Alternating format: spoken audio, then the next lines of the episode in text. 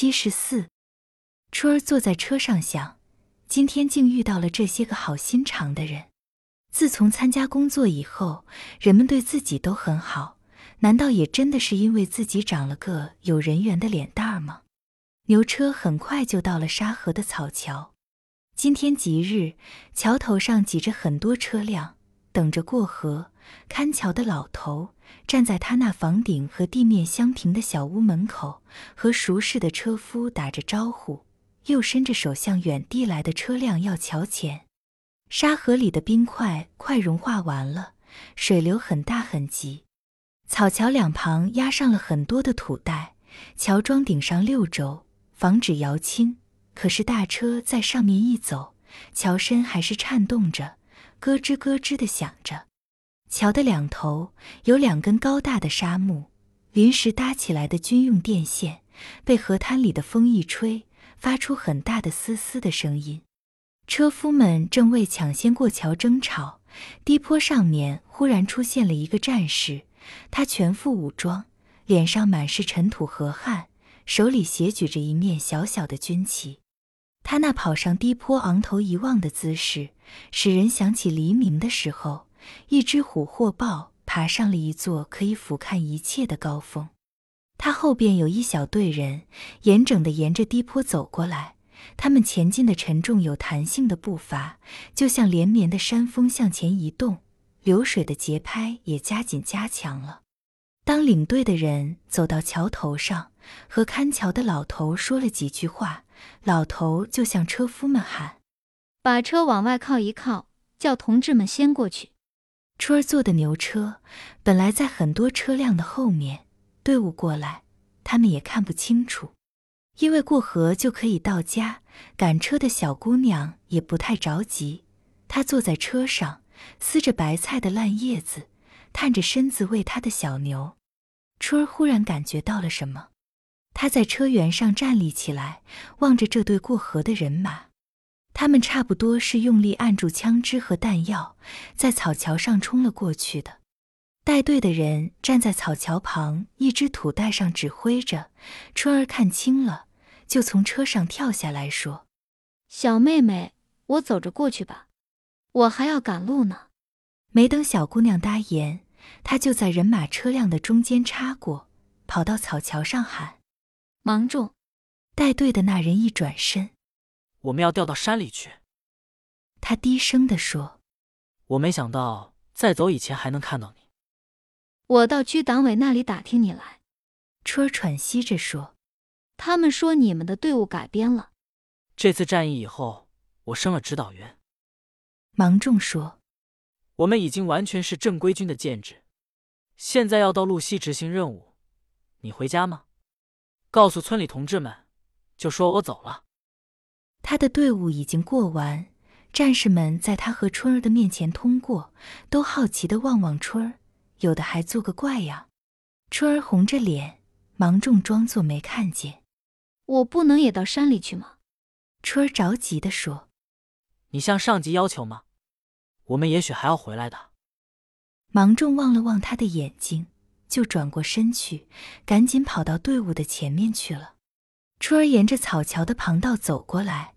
跳过那些土袋，踏着翻炸起来不断绊人的树阶，队伍过了河，就沿着南岸奔西方走了。太阳已经被晚霞笼罩。春儿站在河岸上，望着西去的队伍。河水翻滚着从西面过来，冲击桥身，向东流去。有一只刚刚开河就从下水航行上来的对槽大船，正迎着水流，全部紧张地钻进桥孔。他的感情也好像逆着大水行船，显得是多么用力又多么艰难呐！芒种差不多没有回头，只有走在排尾的那个战士，春儿现在才看清他是老温，不知是真情还是和他开玩笑，不断地回过身来向他摆手。那意思是说不要远送，大车也陆续从桥上过来了。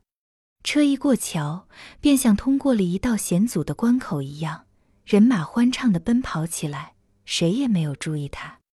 只有那个赶着牛车的小姑娘坐在车辕上，摇摆着腿儿对春儿笑：“你这赶路的可好？天快黑了，还站在这里？你骗我！和你说话的那是谁？”一个认识的同志。春儿含着眼泪说：“还坐上来吧。”小姑娘好像明白了什么，轻声把车停住。今天不用走了，就宿在我家里，和我作伴儿。春儿说：“可以赶到家，就和小姑娘告别，一个人走上那条奔东南方向的小路。夕阳在沉落以前，鲜艳的像花的颜色。春儿在回头希望的时候，他已经完全钻进山里去了。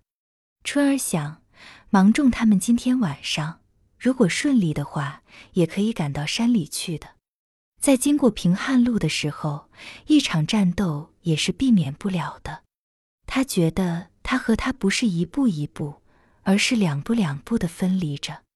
他的脚步变得沉重起来，他的心不断的迁向西面去。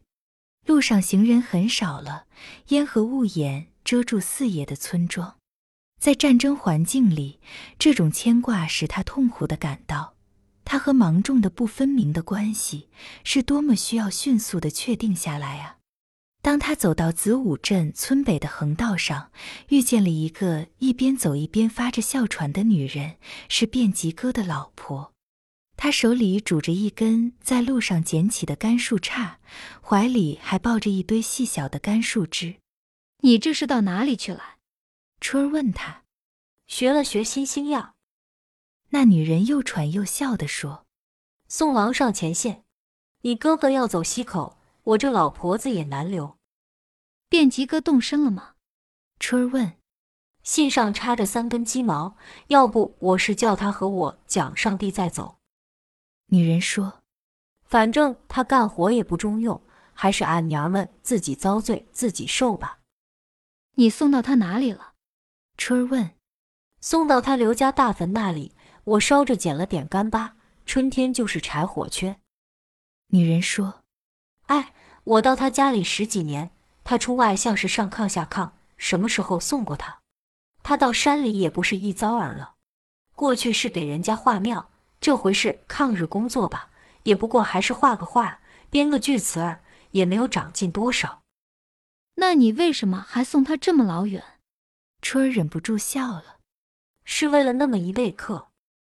女人说：“你哥哥说是他的老师，一块到路西去的。老师来了还不算什么，后边又来了一个师娘，一个漂亮的小媳妇。那是我们的教官和他的女人。”春儿说：“没见过人家这样的夫妻，真是恩爱夫妻呀。”女人笑着说：“看样子一块儿从他们家里来，也是过了夜的，在家里有多少亲密话说不完，又陪伴着到这里。”一把鼻子一把泪，你看那个哭劲呀，把我也哭得伤心了。我想，我和你哥哥结婚以来，地里是我，家里也是我，我不管多冷多热，带着孩子们下地，省下功夫叫他在家里画画。锅里没米，灶前没柴，都是我一个人操心。有点好吃的，叫他和孩子们吃。受累的够当，我一个人去做。还不到三十年纪，我就落下了痨病，喘了病根。你说我还能不陪着那小媳妇哭一场？我这一哭不要紧，你哥哥对他的老师说：“你看他病病拉拉的身子，跟着我可没得过一天好。”大妹子，结婚十几年，这是你哥哥说的头一句人话，多么知心的话呀！我哭得更欢了，就哭着送了这么远。春儿问：“可不？”女人咂着嘴：“我是送他去学习，去抗日。”你们说的，只要打败日本，我们就能解放，就能改善生活。我没有别的指望，我就是指望那一天。